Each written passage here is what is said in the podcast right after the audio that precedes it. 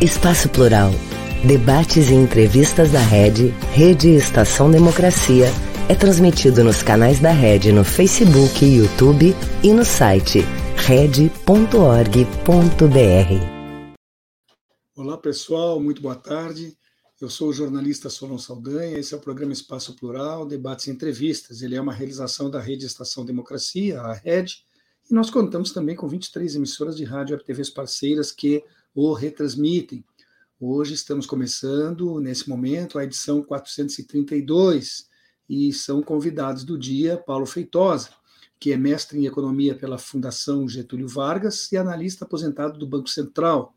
Também está conosco Maurício Andrade Vines, professor do programa de mestrado profissional em economia da Universidade Federal do Rio Grande do Sul.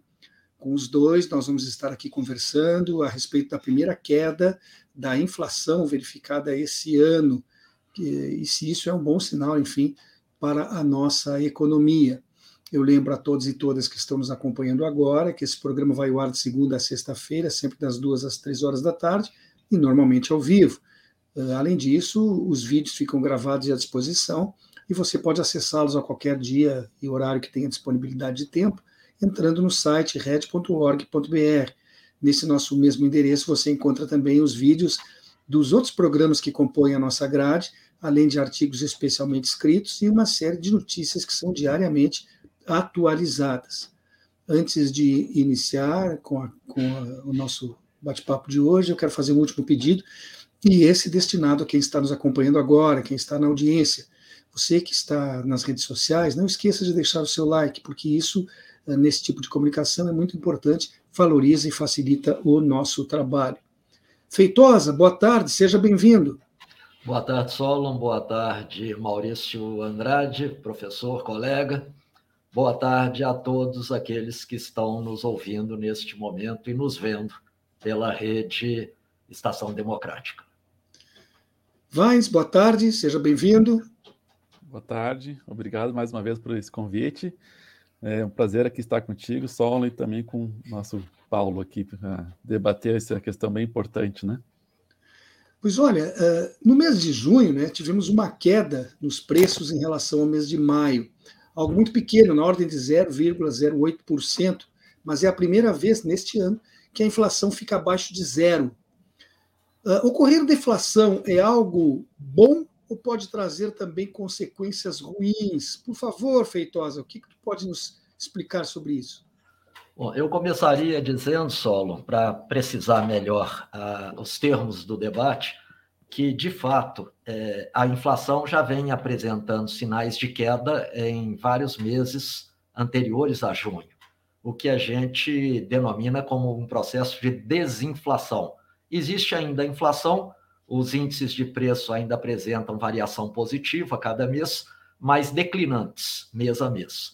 No caso de junho, o que pela primeira vez ocorre depois de pelo menos uns nove meses, a última vez que isso aconteceu foi em setembro de 2022, nós estamos assistindo então uma deflação, ou seja, uma variação negativa dos preços.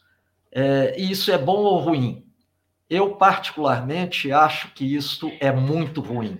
Isto é péssimo e é uma influência direta, na minha opinião, das taxas de juros extremamente selvagens, para não dar outras adjetivações, que o país tem é, experimentado e que o Banco Central insiste em nos empurrar é, goela abaixo, para usar uma expressão bem popular. E por que, que eu acho que a deflação é muito ruim? Porque todo mundo sabe, a inflação é um mal muito grande que tira renda de todas as famílias. Originariamente, na verdade, a inflação é um fenômeno de escassez, de falta de produtos é uma situação que antigamente o pessoal mais antigo falava de carestia, especialmente em cidades do interior, onde a maior dificuldade naquela ocasião de chegarem produtos para repor estoques fazia com que, quando o dono do estabelecimento comercial, por exemplo, fosse comprar na capital e em outros centros maiores produtos para repor seu estoque que ele tinha vendido ainda com base no custo de aquisição que ele havia feito alguns meses antes, os preços estavam proibitivos para que ele repusesse as prateleiras e isso fazia então a falta do produto. A inflação é muito ruim e ela, pela elevação de preços, faz com que não sobre dinheiro suficiente na bolsa de cada consumidor, de cada família, para dar conta de adquirir minimamente os bens que ela está acostumada a adquirir ao longo do mês. Entretanto, uma coisa é você tomar medidas para fazer com que a inflação regrida, que ela caia, que ela não seja um imposto ou sob a forma é, semelhante a um imposto que tributa todo mundo indistintamente.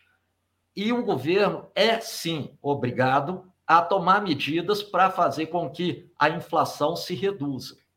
Mas o que é que significa deflação? Antes de os empresários efetivamente resolverem reduzir suas margens de lucro, reduzirem os preços, o que eles fazem é cortar a produção.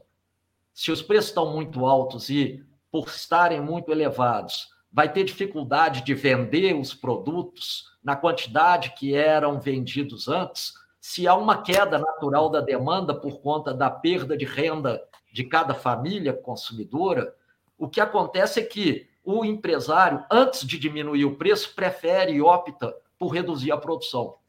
Então, quando nós estamos vendo deflação, significa que ele já cortou preço, já cortou produção.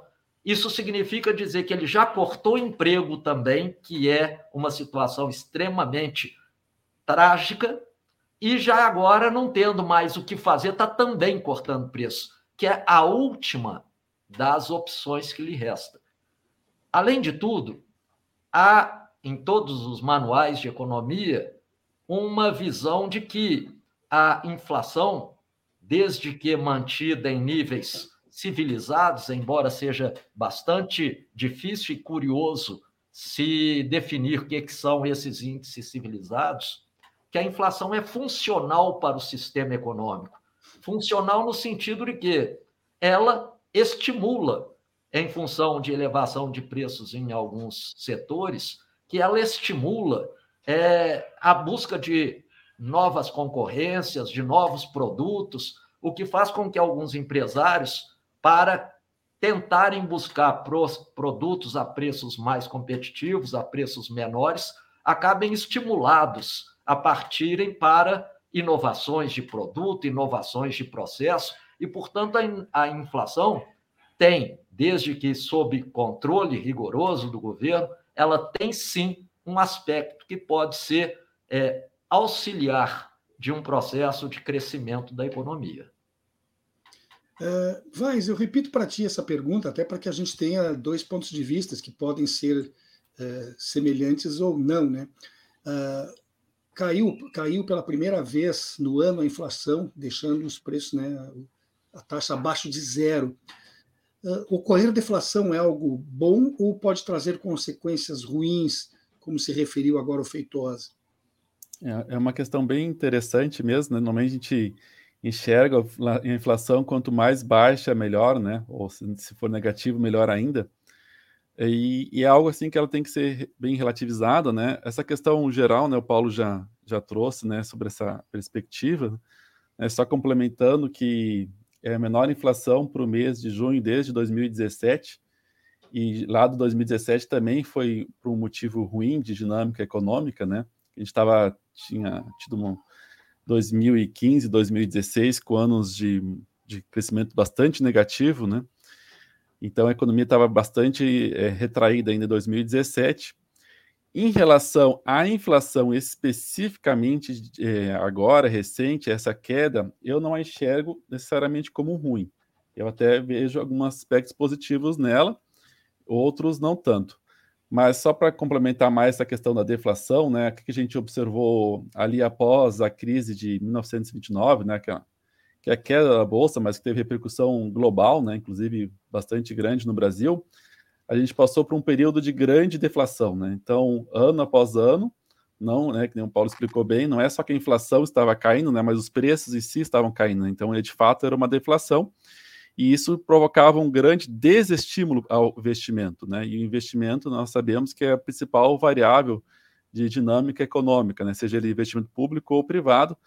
Então é complicado para o empresário realizar o investimento se ele compra hoje esperando vender a um preço mais baixo no futuro.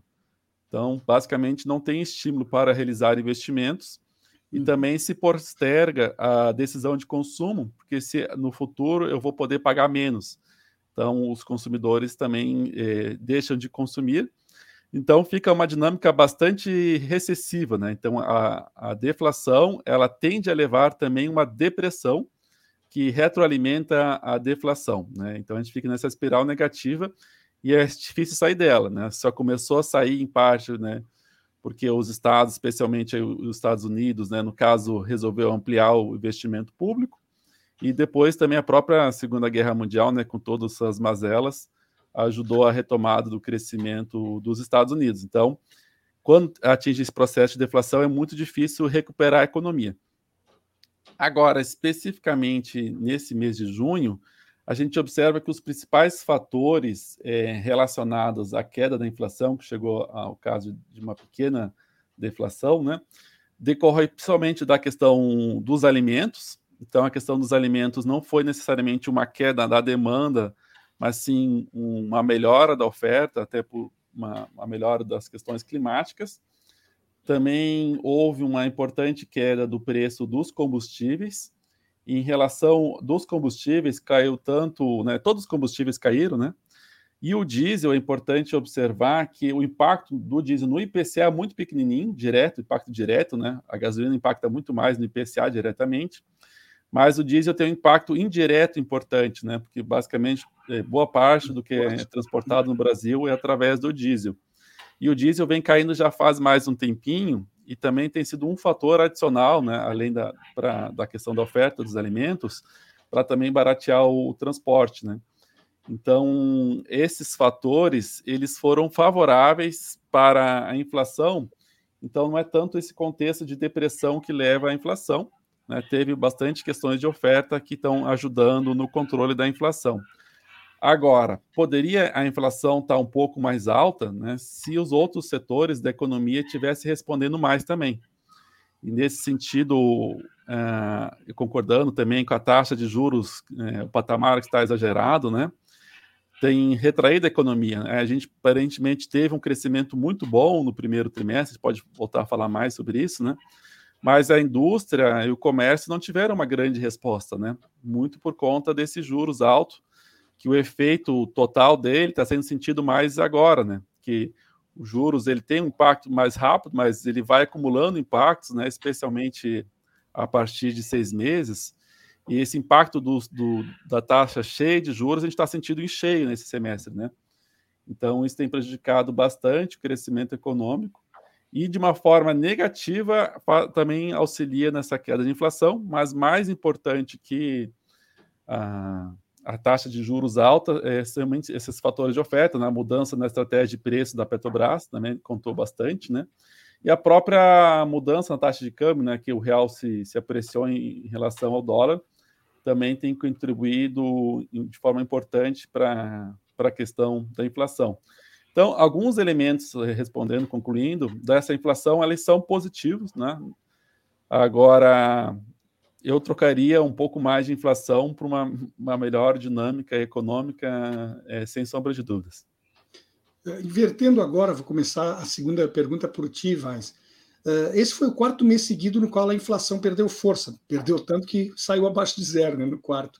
Mas a situação aponta, afinal de contas, para a neutralização de qualquer desculpa dessas que vinham sendo, sendo dadas pelo Comitê de Política Monetária, fazendo com que ele, afinal de contas, possa baixar a Selic, como está sendo aventado em agosto. Uh, mas para quem defende a política que o cupom tem uh, aplicado até agora, ao mesmo tempo que dá essa deflação uh, e essa sequência de queda na inflação não pode servir de argumento para eles dizerem: estão vendo, nós estamos com a política acertada porque estamos controlando os preços? Sim, é, com certeza vai ser pode ser dada, né, se não for feita uma análise muito minuciosa, que ó, está, está dando certo, né? Mas o que, que a gente observa é que a taxa de inflação ela respondeu muito pouco em relação à taxa de juros. E quando que a inflação ela começa a, a cair? Ela começa a cair a partir do segundo semestre do ano passado por conta da, dos cortes de, de impostos, né? Por essa perspectiva, né? Mais aparentemente, né? Eleitoreira é, do ex-presidente no sentido né, que tava com não não gostaria de alterar a política de preço da Petrobras, né, para a Petrobras continuar cumprindo com o objetivo, né, que a gente chama de maximização do valor acionário, né, o principal objetivo da Petrobras, ela deixou de ser a, atender a, a, dinâmica geral do país, né, tanto em termos de preço da gasolina quanto também em termos de investimento, né, que ela passou a ter basicamente como objetivo remunerar o acionista, e tanto em termos de distribuição de dividendos quanto valorização das ações. Então, não, ele não queria mexer com isso, mas sabia que o setor de combustíveis, a gasolina, é algo totalmente importante em termos eleitorais, né? Então, a estratégia adotada a partir do segundo semestre foi de zerar os impostos federais e reduzir o ICMS, né? Que foi bastante prejudicial para os estados, cujo impacto maior aconteceria esse ano, né? E era uma medida é, dá para se dizer que é eleitoreira, porque não é uma medida é, definitiva, porque se tirou receita sem prever adequadamente novas fontes de receita, né, para substituir essa queda. Então é algo que iria subir, né, provavelmente esse ano com o aumento dos impostos, né, mas agora a gente teve essa mudança na política de preço da Petrobras, que tem sido a principal responsável pela queda da inflação. E outra grande importante, né, importância foi a questão dos alimentos, né? Então houve uma, de fato uma melhora bastante significativa da produção, ao mesmo tempo que a, internacionalmente a dinâmica econômica do resto do mundo está desacelerando, né? Então também ajuda na, na, na, conter a queda dos preços, conter a alta dos preços no cenário internacional. E essa combinação de fatores, né, juntamente também com a melhora das chuvas que possibilitou a queda da energia elétrica, que foram responsáveis pela queda de preços que começou no segundo semestre, né, e, e foi acentuada em alguns elementos com a ajuda da melhora do contexto da percepção internacional em relação ao Brasil, que ajudou a cair a taxa de câmbio. Então, dizer que a taxa de juros, lógico, a taxa de juros ela tem um efeito sobre a inflação, né? Mas qual que é o efeito que ela teve? Em certo sentido, ela ajuda no câmbio, mas o, o câmbio, de fato, ele abaixou depois mais, né? Agora com com a melhora do âmbito internacional, né? Só juros é insuficiente, mas enfim, tem, tem esse efeito, e retraindo ainda mais a, a economia. Né? Então, é, ela tem um efeito, mas o efe, o re, é um remédio muito amargo, né? muito forte para um, uma pequena ajuda, sendo que a principal ajuda de fato foi a questão de ofertas. Assim como o principal responsável para aumentar a inflação em 2021 e até metade de 2022 um pouco também no final de 2020, também foram ofertas, né?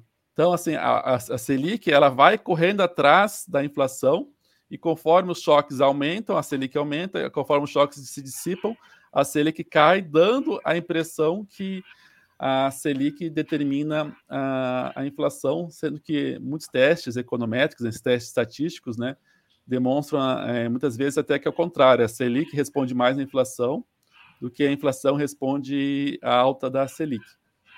Então, em a sua primeira relação à sua primeira parte da pergunta, eu entendo que já tem tempo que já permitiria uma, uma queda na taxa de juros, na verdade, nem deveria ter chegado tão alta assim a taxa de juros. Mas aí agora estão falando que o setor de serviços está subindo um pouco a inflação, isso então gera um sinal amarelo, mas parece assim que não não abaixar a Selic nesse contexto vai ser bastante complicado. Depois até posso tratar um pouquinho mais para essa questão da inflação de serviços, mas me parece que não vai ter jeito, né? não vai ter mais espaço político para negar a necessidade de, de reduzir a inflação, ainda mais com a entrada desses dois novos diretores. Né? Sim. E você, Feitosa, que esteve lá no Banco Central boa parte da tua vida, né? É, conhece por dentro esse sistema todo, está na hora e dessa vez o cupom vai baixar a taxa Selic na próxima reunião?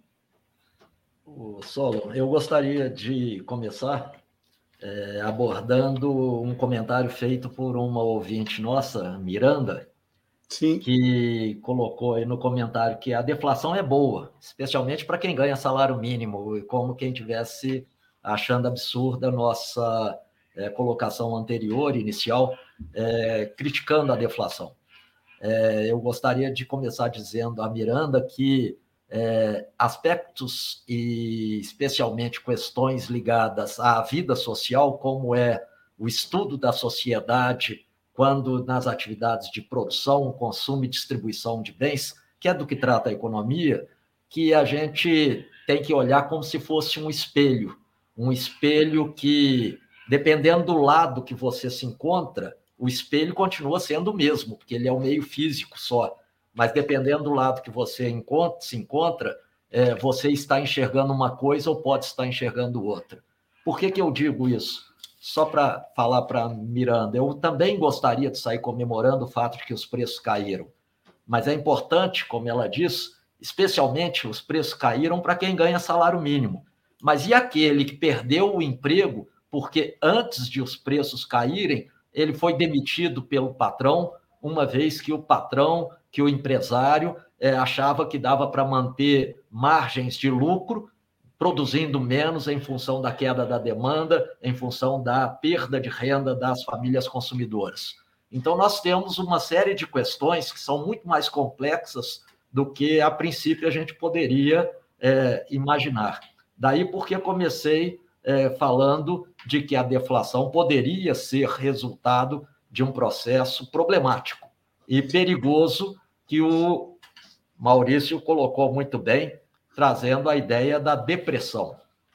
Feitosa, é, só para um entendimento mais didático, então, de certa forma, para uma economia ser saudável, havendo uma, uma, uma inflação mínima muito próxima de zero, é mais seguro do que uma deflação, porque ela garantiria a manutenção do, do nível de emprego e a, e a, economia mais dinâmica, é isso? Como, como o Maurício lembrou bem, é, especialmente levando, eu havia também falado de forma uhum. mais genérica, mas Sim. levando a que produtores e empresários queiram empreender, promover investimentos, que é a mola mestra fundamental, a acumulação de capital de um sistema capitalista de produção, e, e esse investimento, porque as pessoas acham que são capazes de produzir aquele mesmo produto que está apresentando ligeiras é, elevações de preço de uma maneira mais barata, mais inovadora, é, que atenda melhor ao, ao, ao, público consumidor.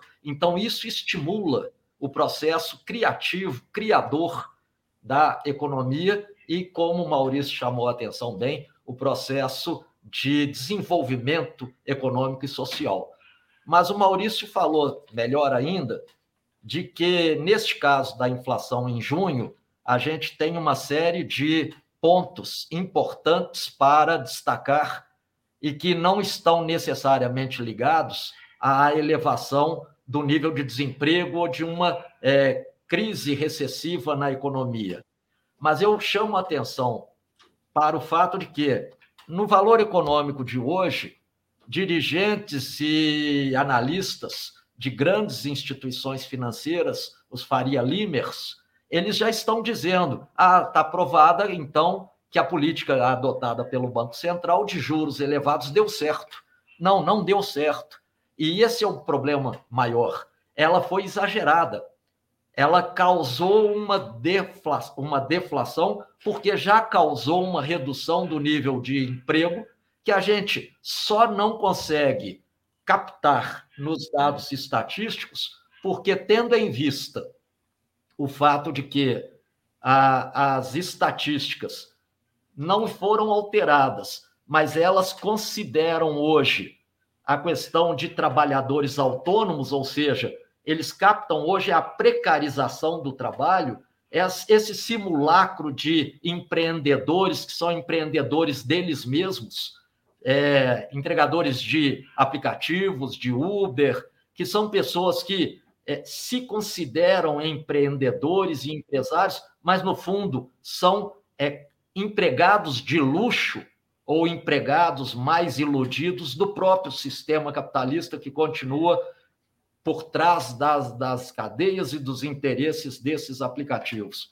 Então, é importante a gente chamar a atenção, e o Maurício falou bem, houve uma queda, neste caso agora de junho, dos preços dos alimentos.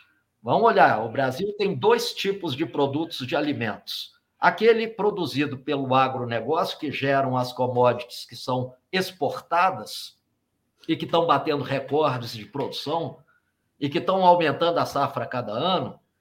E este tipo de commodities, por fazerem parte, integrar a cadeia produtiva de alimentação das rações que vão levar ao gado, promovem carne mais barata, promovem frangos mais barato, proteína animal, acesso à proteína animal mais barato, e também promovem leite mais barato e laticínios em decorrência, o que ajuda a reduzir o preço de alimentos, mas a grande maioria dos alimentos que chegam à mesa da família brasileira são dos pequenos produtores, são dos pequenos produtores familiares. Esses é que produzem arroz, feijão, feijão inclusive com queda de mais de 30% da, da área plantada de uns anos para cá, recentemente. Então, o que, é que a gente percebe? No governo anterior, não foi dado nenhum tipo de alento, nenhum tipo de apoio, de estímulo à geração de estoques reguladores alimentares. A política de compra de alimentos inexistia.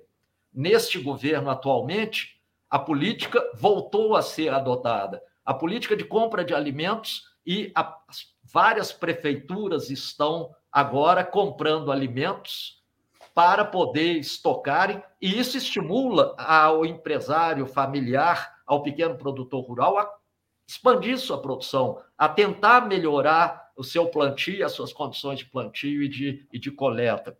Outra questão: se esse ponto é importante para o futuro dos preços de alimentos nas próximos, nos próximos anos, a gente então tem que levar em conta Ó, que beleza.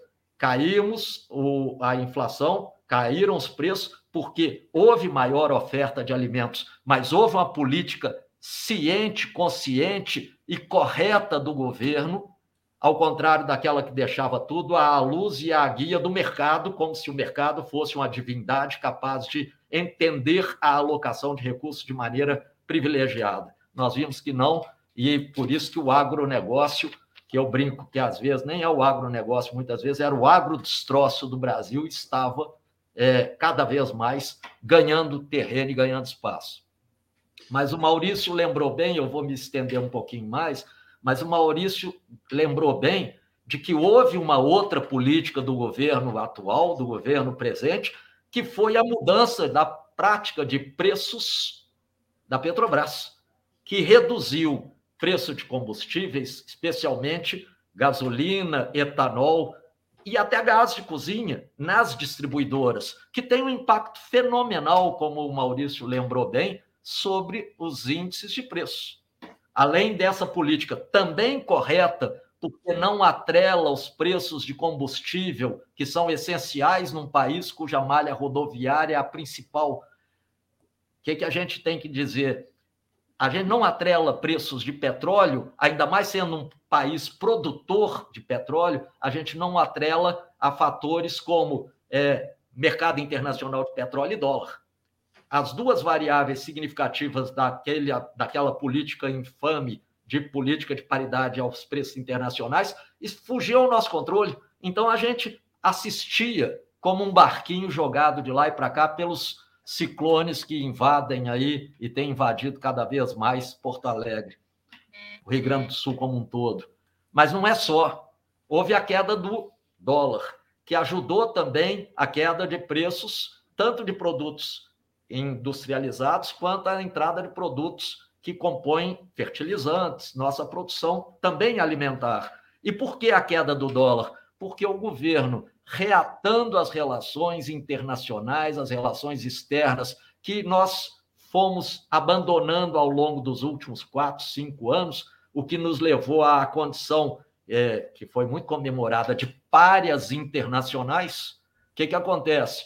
Agora, os ambientes alteraram-se e o governo tem como principal obrigação criar um ambiente de mercado estável que seja capaz de trazer a boa, a boa, a boa, o compromisso dos empresários com a estabilidade, com a produção, com o crescimento. Então, nós tivemos queda do dólar, que ajudou também a nossa inflação. Além da queda do dólar, além da, da questão alimentar, além da, da política de preços que foi alterada, o temor meu atualmente é que os analistas do mercado financeiro estão, como já chamou a atenção o Maurício, falando: ah, talvez não seja a hora de começar a cair ou começar a cair mais é, de forma mais, a, mais ligeira, a, mais avançada. Não é uma hora de reduzir meio por cento da Selic, é hora de reduzir ainda menos, porque serviços estão ainda resilientes. Serviços apresentaram inflação positiva de 0,62 agora em junho e está se prevendo para o ano em serviços na casa dos 6,5%, muito além do próprio índice de inflação geral. Mas o que, que todo mundo argumenta? É por esse motivo de serviço ser resiliente que é, serviço não está caindo, que o Banco Central tem que continuar mantendo é, as rédeas e levando os juros na casa absurda em que eles se encontram. E, na verdade, Serviço significa só o seguinte: não são serviços de plano turístico que nós estamos numa época de sazonalidade, de férias, isso eleva mesmo o preço de turismo e acomodações e etc. Mas são serviços pessoais, aqueles serviços de pessoas que, porque perderam emprego na precarização da reforma trabalhista canhestra que foi feita, em prol apenas dos grandes interesses empresariais, o que, que acontece? Esse pessoal, depois de sofrer e penar dois, três anos de pandemia e de agora estarem tendo a oportunidade, eles estão fazendo aquilo que qualquer pessoa faria no lugar deles. Estão elevando o preço da mão de obra para repor as perdas que sofreram ao longo dos últimos anos e, quem sabe, até acumular uma reservazinha, porque eles já aprenderam que não dá para ficar trabalhando naquela conta do chá tem que ter uma reservazinha para é, eventualidades e para outros tipos de situações imprevisíveis que podem aparecer no horizonte. Bom, nós temos agora um breve intervalo, cerca de um minuto, e já estaremos de volta para a continuidade do programa.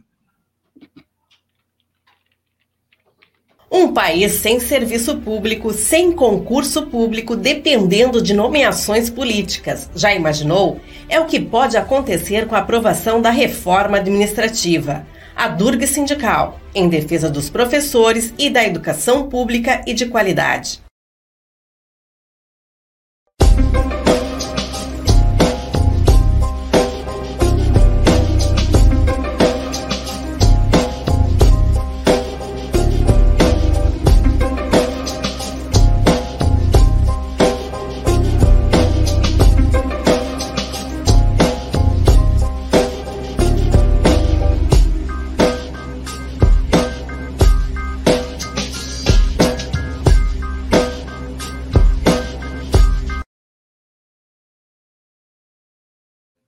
Voltamos com o programa Espaço Plural, debates e entrevistas. Ela é uma realização da Rede Estação Democracia. Nós contamos também com uma série de emissoras de rádio e TVs parceiras que o retransmitem.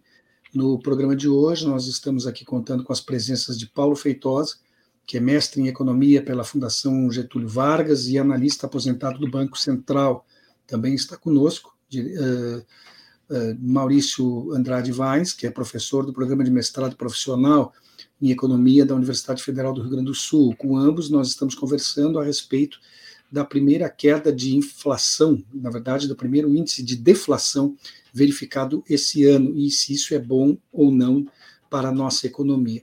Antes da continuidade, eu quero mostrar aqui uma, um anúncio. Um programa desta semana, nós informamos que haveria uma exibição do filme, uma sessão do filme Golpe, na Sala da Redenção, aqui da URGS, seguida de debate com os produtores, enfim, né, com o pessoal que fez o filme. Isso foi adiado em virtude do mau tempo, que está, estamos aqui sob ameaça de qualquer instante começar um ciclone no estado do Rio Grande do Sul, e foi para uma nova data, vejam aí, é, e seria, agora vai ser no dia 19 do 7, às 13h30, no mesmo local, tá certo? Esse, essa informação é importante porque nós demos cobertura para isso no outro programa.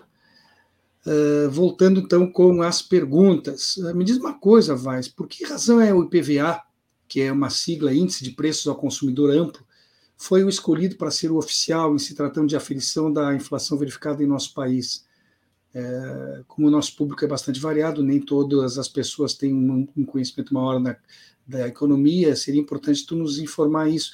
E existem tantos índices diferentes que as pessoas confundem às vezes, né? Ou sequer sabe as diferenças entre, ele, entre eles. Por que, que é o IPCA que é considerado para inflação no Brasil oficialmente? É, então, a gente tem essas diferentes é, taxas de, de, inflação, né? Ah, temos aquelas são as mais antigas, que seriam aquelas relacionadas ao IGP, né, que é o Índice Geral de Preços, e esses IGPs, com suas diferentes. É, é, tem, tem algumas né, mudanças entre os diferentes IGPs, né? É, IGPM, GPDI, etc. Mas, e esses índices, eles captam muito os movimentos no, no, no atacado, né? Que não necessariamente ele repassa tudo para o consumidor. E, em última instância, né, a meta a ser perseguida seria aquela inflação que de fato chega no consumidor. Então, o, os IPC, né, o índice de preços ao consumidor, geralmente são os principais índices utilizados é, no mundo afora, né? Inclusive, quando pega a, a base de dados de inflação no, com base no FMI, se costuma utilizar um, algum tipo de índice de preço. No caso, no Brasil, nós temos dois principais índices de preço ao consumidor: o IPCA, né, que é esse índice consumidor amplo, e o INPC, né, o Índice Nacional de Preço ao Consumidor. A diferença, então, o IPCA, como já adiantaste, né, ele é, vai até 40 salários mínimos. Então, a, a escolha por esse foi para pegar uma inflação que atenda uh, basicamente toda a, a, população significativa do país, né, que recebe até 40 salários mínimos, né. Quem recebe acima de 40 salários mínimos, né, é uma é pouca, são poucas pessoas, né. Uh, então, aí acaba se pegou, escolher por esse mais abrangente. Poderia se utilizar como indicador, eu até acho que seria mais interessante, por exemplo, o INPC, que pega até seis salários mínimos eu acho que seria um índice mais relevante para uma política monetária, inclusive, né, do que o IPCA.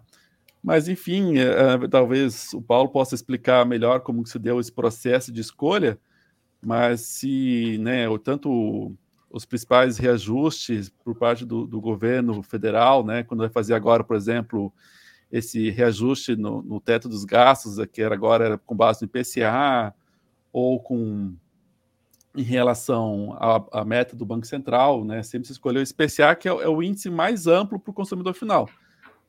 Eu, particularmente, preferia que fosse um índice mais restrito, né, para levar em consideração especialmente os custos para quem recebe menos. Né? Mas, assim, a gente pode falar também em relação à meta de inflação, né, que também poderia ser aprimorado.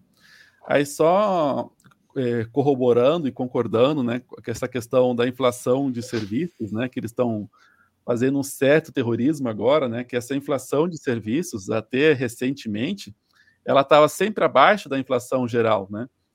E como o Paulo bem destacou, esses serviços eles sofreram muito durante a pandemia e, e muito é, restaurantes fecharam ou esses trabalhadores autônomos, né, que são esses explicou bem, esses empresários, né, que não são bem empresários, que eles não detêm capital, né, eles, né, as pessoas que não conseguem um trabalho formal adequado acabam tendo que se virar em, acho que tem alguns serviços de fato, né, que são importantes, né, mas tem muitos que estão um, uma substituição ao trabalho formal pela falta de, de demanda por trabalho, demanda na perspectiva econômica, né, que, gente, que o pessoal costuma uhum. né, quem demanda são as empresas, normalmente se fala oferta de emprego, né? Mas, enfim, a pouca demanda por parte das empresas né, de um trabalho formal adequado é pela estrutura do mercado de trabalho que foi se alterando e a dinâmica econômica que malha e malha agora a gente está recuperando os níveis de 2014, né? Então, bastante prejudicial. E então esse setor de serviços, em parte, é isso, né? Que eles precisam, precisariam ter um, uma folga financeira, né? Então, conseguindo ajustar um pouco os preços, mas também boa, boa parte desse setor de serviços, até a, a mídia não não está mostrando, mostrando, muito, mas algumas são re, simplesmente reajustes, por exemplo, de seguro-saúde, é, algumas escolas, que eles são simplesmente um reparo. Esse é um problema que a gente tem na inflação no Brasil, que ela, ainda ela tem muita indexação na economia.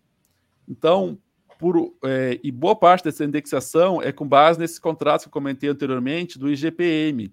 Esse IGP, IGPM é, ele é muito afetado pelos preços internacionais e pela taxa de câmbio, e tem pouca relação direta com o consumidor.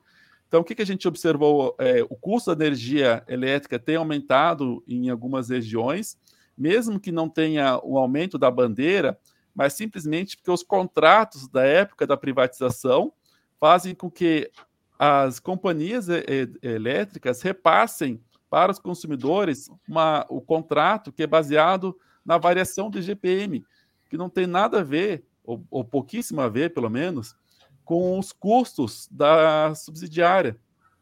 Então, teve um problema de taxa de câmbio, ou teve uma coisa relacionada que aumentou esse índice geral de preços 12 meses atrás, não agora que está caindo, mas do ano passado que subiu.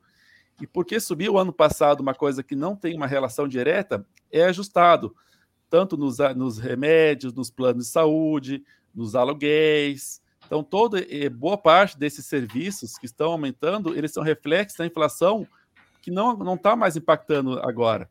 Mas por, simplesmente porque a gente tem essa prática de indexação, de fazer esses ajustes automáticos na economia, que é reflexo desde a época lá do, da, da, época da ditadura, né, que implantou esses diversos, essas diversas indexações na economia.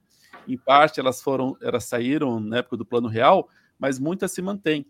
Então a gente tem um, um, um problema bastante grave é, e de, que, atrapalha a questão da nossa inflação é, ter esses aspectos atrelados, né? Então esse é, um, é uma coisa que deveria é, ser alterada, né? Inclusive a, nosso, a nossa dívida pública, uma parte importante também, ela é indexada, né? Tanto aos próprios preços quanto aos juros, né? Então esses juros altos, além de inibirem a atividade econômica, eles proporcionam uma elevadíssima despesa, né? A cada um ponto percentual, o impacto é, na dívida, na rolagem de dívida pública, na dezenas de bilhões, né? Então, toda essa dinâmica que a gente possui na economia ainda ela é bastante prejudicial, tanto para a questão do crescimento econômico, para a questão do endividamento público. Né? Então, e acho que nesse sentido precisaria rever tanto as indexações quanto a, própria meta da, da taxa de juros, como ela é feita. Em parte ela foi alterada, a gente pode falar isso mais, mais para frente, mas ela tem bastante espaço para melhorar ainda. Uh, Feitosa, eu queria ver um outro aspecto contigo. É, no nosso programa de amanhã, nós vamos estar aqui falando sobre reforma tributária, que agora foi aprovada em dois turnos na Câmara dos Deputados e seguiu para o Senado. Né? Aliás, isso vai ser assunto amanhã, como eu disse, e vai ter a tua presença outra vez aqui. Sei que você tem um blog que trata desse assunto, pode até fazer aí um. Vender teu peixe, fazer uma propaganda dele.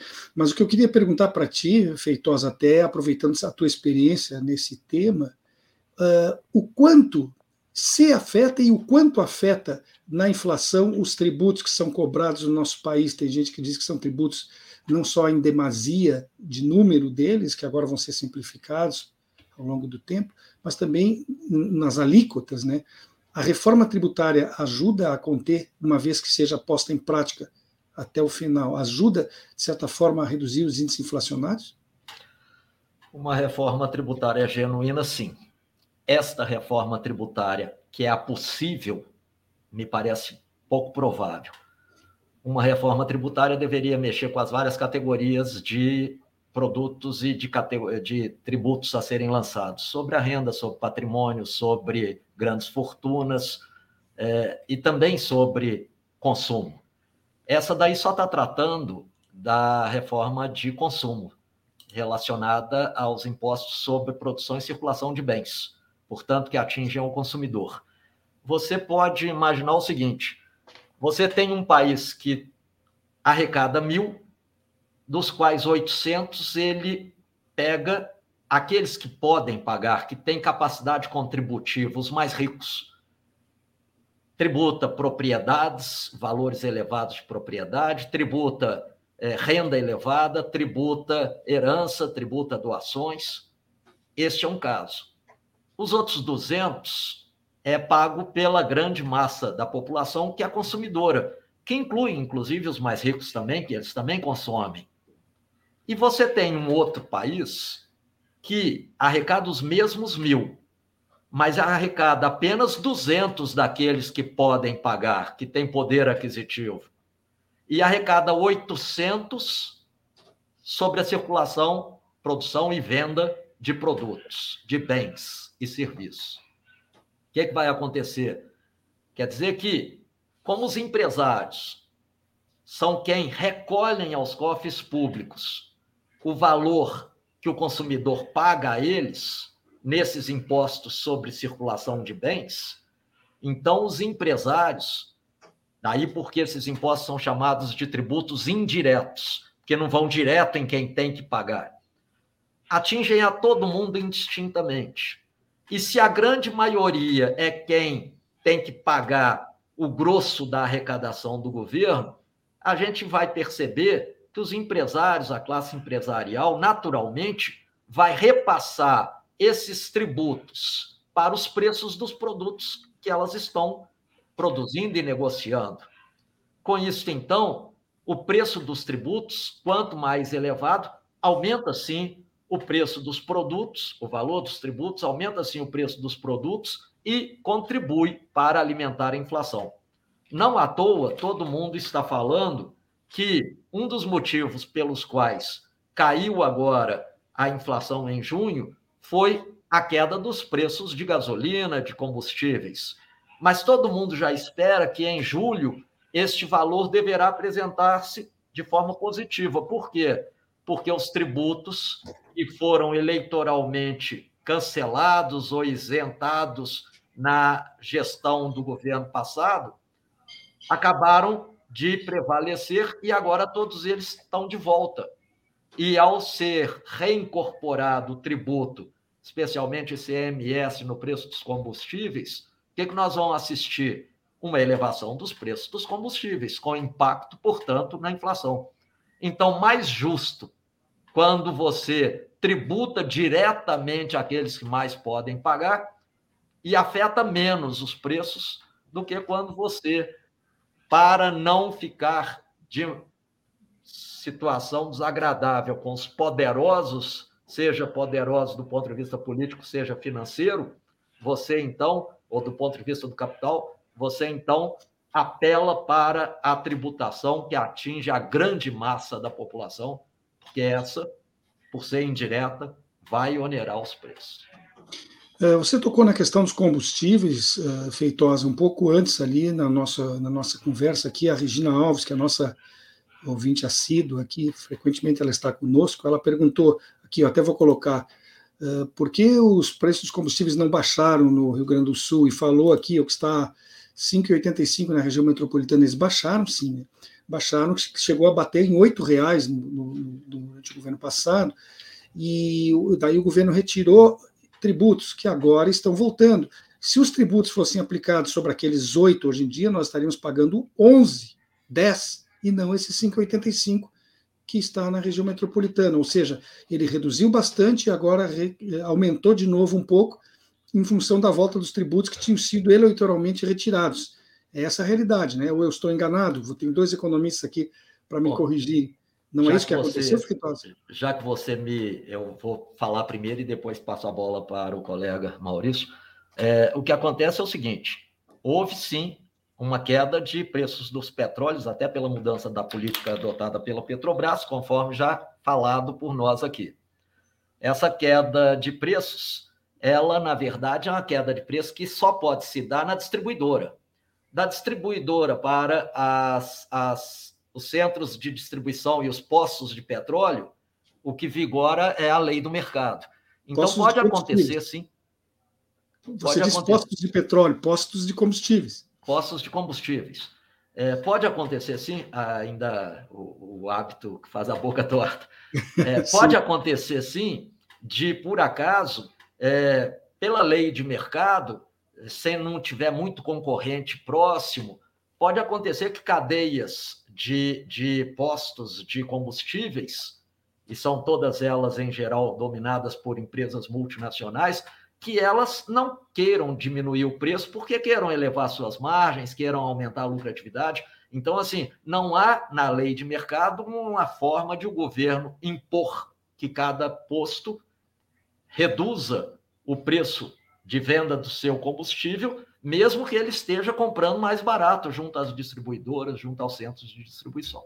Então, é importante deixar claro que, do ponto de vista do preço em si do produto final para o consumidor, não dá muito para a gente é, falar. Agora, é verdade, o preço dos combustíveis estaria muito maior se não houvesse a jogada eleitoreira, que felizmente não deu certo, e se agora já tivéssemos patrocinado uma reforma tributária, mesmo com a unificação dos impostos sobre circulação de produtos, como está se aprovando tardiamente, na minha opinião, embora não seja nem a melhor dos mundos e ainda com muita crítica a ser feita. Vais, eh, quatro meses seguidos, né, desde fevereiro, com queda na inflação, e esse último mês com deflação. Mas se nós considerarmos os 12 últimos meses, o resultado se aproxima da meta que foi estipulada pelo Conselho Monetário Nacional. Para 2023, a meta da inflação é 3,25%, que foi definida em junho do ano passado, ainda em junho de 2020, eh, com intervalo de tolerância de 1,5 para cima ou para baixo. Né? Assim, para ficar dentro da meta, o IPCA tem que ficar entre 1,75 e 4,75. Daí eu te pergunto, primeiro, é realista esse objetivo? E segundo, não fica um tanto estranho esse intervalo tão grande entre o valor menor, 1,75, e o valor maior e aceitável, 4,75? Então, duas coisas. É, real, é, é, é, realista e, segundo, não é amplo demais essa margem de erro como das pesquisas eleitorais? Vamos lá. É, só completando essa questão da, da, dos preços, né? E, então, assim, se a gente lembrar que estava sete e pouco, né? A gasolina, né? Bateu oito né? em algumas cidades gaúchas. É, chegou, é isso, chegou oito, né? Então ela caiu por conta dos impostos, né? Como o Paulo explicou bem. E aí ela teria aumentado bastante se não fosse a mudança de preço dos combustíveis aí da Petrobras, né? O contexto externo também ajudou. Que, é, os impostos eles reduziram o preço da, da inflação também no passado, nessa questão eleitoreira, mas juntos também teve uma queda do petróleo. Então, e agora essa queda ela foi especialmente repassada, né? Tinha uma parte também que tinha repassado do semestre passado e agora ela foi mais, assim. Então, a, se a gente pegar a mesma região de Porto Alegre, a, a deflação aqui no caso da gasolina, em 12 meses, ela está, então, 23%, ou seja, está menos 23% a gasolina em, na região de Porto Alegre, né? Porque a gente, às vezes, teve aumentado agora, é, nesse mês recente, né, que estava 5 e pouquinho, foi para 5 e alto, pela questão da majoração do, dos impostos, alguns que voltaram, né? Mas antes elas tinham caído mais, né? Então, uh, gente, o efeito sobre a, a, inflação seria bem negativo se não fosse essa a Petrobras estar reduzindo os preços de forma constante agora, né? Indo à sua pergunta, os 14,75 vão estar mais ou menos dentro do limite das expectativas, a expectativa é ser um pouco acima em relação a isso para esse ano. É, isso até é uma bengala que, em parte, o, o, Banco Central, o Campus Neto, fica se apoiando, né, que ah, vai ficar ainda um pouco acima. Por que, que a inflação vai dar uma acelerada agora? Porque a inflação de, em 12 meses ela tem caído mês após mês, porque a inflação mais alta ela se deu até ano passado. Aí, quando justamente teve é, o reajuste da energia elétrica, que passou a ser melhor, a questão retiraram a bandeira tarifária extraordinária 2, né, que era a bandeira vermelha, mas a mais extraordinária lá. É, não lembro exatamente esse nome, mas enfim, que aumentava bastante o custo da energia elétrica, ela saiu para a melhora da chuva, e junto com isso melhorou bastante a, a questão né, dos preços combustíveis. Então, a gente vai ter uma tendência agora dar uma elevação no IPCA no acumulado de 12 meses, porque a base de comparação é mais baixa. Então, e é, e é normal que tenha essa um pouco alta, né? Agora, eu me incomodo é, particularmente com essa meta que a gente tem no Brasil de 3,25, que ela vai cair para 3%.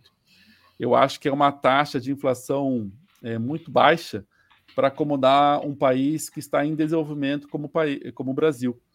Porque país de desenvolvimento, para crescer, é normal que tenha, durante o processo, alguns ajustes de distribuição que precisa ter um certo nível de inflação que acomode esses ajustes. Ficar sempre reprimindo a, a economia para manter uma taxa de inflação em torno de 3% é muito difícil, vai ficar sempre exigindo a taxa de juros muito alta, os, o Estado gastando pouco, para não fazer com que haja uma pressão inflacionária, sem contar que no índice do Brasil, ele, a gente já fala que o Banco Central ele adota o índice cheio. Então, caso haja, por exemplo, uma questão que suba de novo os preços dos alimentos, embora como o Paulo trouxe muito bem, o Brasil agora, né, o governo atual, ele vai retomar, tá, já está retomando, na verdade, né, a questão do controle dos estoques de alimentos, mas mesmo assim não consegue se controlar todos os efeitos de alimentos, né? Ou que aconteça uma, uma mudança importante, que algum choque de energia elétrica, enfim. Nosso, nosso índice de preços, ele capta todos esses índices. Por exemplo, lá no o, que o Federal Reserve, né, o Fed, no Banco Central dos Estados Unidos, ele faz, ele retira o índice de energia e de alimentos como no principal indicador. Então, ele fica mais fácil de, de, de, combater, porque ele faz justamente aquele mais relacionado com a questão dos preços. E a gente, qualquer tipo de preços, ele, o Banco Central ele vai estar tá atuando, né? Então, é difícil a gente conseguir atingir essas metas de inflação e isso tende a perdurar a taxa de juros mais altas. Eu acredito que talvez vai extrapolar um pouco o, o teto ali da, da meta, né? Mas é extremamente justificável, não muito Agora, a banda, eu só divergindo um pouco aqui, eu acho que ela deveria ser até maior, porque você tem o centro, né? Aí parece que é muita diferença entre o piso e o teto, mas é que joga para lá e para cá, né? Aí, aí aparentemente é, parece que é muita diferença entre o piso e o teto, né? Porque não é exatamente a estimativa de inflação que está gerando em torno disso, né? É a meta, né? Então você estabelece uma meta, Caso haja um choque negativo, você consegue acomodar esse choque negativo dentro da meta, ou positivo, no caso, né? Então, é, dificilmente vai ficar abaixo do, do piso, né? Mas eu acredito que seria mais importante aumentar esse teto, na verdade, para acomodar choques de preço. O que houve agora nessa mudança na última reunião né, do Conselho Monetário Nacional, né, que, que é tanto o presidente do Banco Central quanto o ministro da Fazenda e do Planejamento Econômico, que eles mudaram né, a perspectiva de meta. Agora não vai ser mais o ano calendário, mas sim, sim vai ser essa perspectiva de médio prazo, né, aparentemente de, de 18 meses, mas eles não alteraram a meta de inflação. Existem bastante estudos recentes que falam que para os países desenvolvidos, uma taxa de inflação que seria mais efetiva para acomodar o desenvolvimento econômico seria uma inflação próxima de 4% e não a, de 2% que é praticada. Então, justamente que a gente está numa mudança climática, que os preços vão estar sempre se movimentando, questões geopolíticas que afetam a inflação, e até para poder utilizar taxas de juros reais mais negativas para estimular o investimento. Então, esses estudos apontam para os países desenvolvidos algo próximo de 4%. Então, para o Brasil, né, que ainda tem uma, uma situação de, de padrão em desenvolvimento econômico, deveria ser no, pelo menos uns 4,5%, 4% a taxa de inflação, mais o teto, que poderia acomodar um processo de desenvolvimento econômico. E, e para as pessoas que estão ouvindo a gente, ah, mas a inflação de 4,5% é muito pior que 3%. Aí, que nem o Paulo explicou antes, depende, né? Se a pessoa está desempregada, ele, essa, é importante às vezes tem um pouco mais de inflação, mas manter o emprego, manter o crescimento econômico, né? E outra coisa é que quando a economia está crescendo, embora a inflação aumente um pouquinho mais, as, os trabalhadores né, eles conseguem repassar os contratos, né? Agora, quando se a inflação está mais baixa, mais um desemprego alto, sequer os trabalhadores conseguem recompor a inflação. Então, um pouquinho a mais de inflação, ele é benéfico para, para o mercado de trabalho como um todo. Bom, o nosso tempo se foi, né? O programa está chegando ao final. Eu tinha ainda aqui algumas questões que eu tenho certeza que eram dúvidas que a, os nossos ouvintes gostariam que fosse apresentado. Mas, com certeza, foram bastante esclarecedoras as respostas dadas ao que foi questionado. Eu quero agradecer, então, a presença de vocês. Lembrando a quem chegou depois de eu tê-los anunciado, estão aqui conosco Paulo Feitosa, mestre em Economia pela Fundação Getúlio Vargas e analista aposentado pelo Banco Central. E também Maurício Andrade Vaz, professor do Programa de Mestrado Profissional em Economia na Universidade Federal do Rio Grande do Sul. Estivemos conversando a respeito da questão da inflação e da deflação verificada no último mês em nosso país. Muito obrigado a vocês dois pela presença e até uma outra oportunidade. Antes de encerrar, uh, pois não? Eu só gostaria de agradecer a aula que o Maurício nos proporcionou, a você solo, aos ouvintes, aos espectadores, e dizer que eu tenho o blog Também Quero Dar Pitaco. Claro. E se alguém quiser procurar, é, também quero dar pitaco.blogspot.com, tá às ordens para aqueles que tiverem interesse. Obrigado. Lembrando que o, feito Lembrando que o assunto desse blog é o nosso tema, é, é, um dos temas que nós temos essa semana, aliás, amanhã, daí o Feitosa vai nos auxiliar também nisso. Maurício, um abraço. Abraço, gostaria também, foi um prazer muito grande, aprendi bastante aqui com o Paulo, né? Foi muito boa a participação, só aqui, todo mundo que participou ativamente no chat, né? Que a gente consegue dar uma olhadinha de, de leves, né?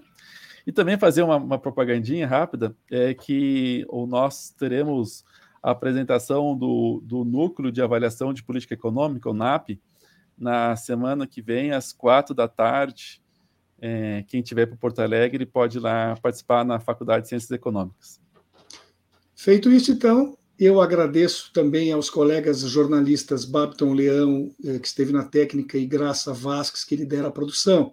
E deixo o meu mais sincero muito obrigado a quem nos prestigiou até esse momento com a sua audiência.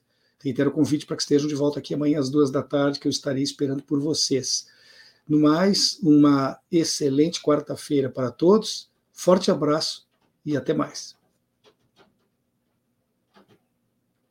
Espaço Plural é exibido pelas redes sociais dos seguintes parceiros: CUT RS, Rede Soberania, Rádio Com Pelotas, O Coletivo, Rádio Ferrabras FM de Sapiranga Coalizão do Movimento contra a Discriminação Social, Coletivo Pão com Ovo, Jornal Brasil Popular e TV Caxias em sua página no Facebook e pelo canal 14 da NET Claro, Jornal Já Porto Alegre, Portal Litoral Norte RS e Terra Livre Rádio Web de Ulha Negra, Passo de Torres TV, para Desporto TV e Paideia TV em seus canais no YouTube.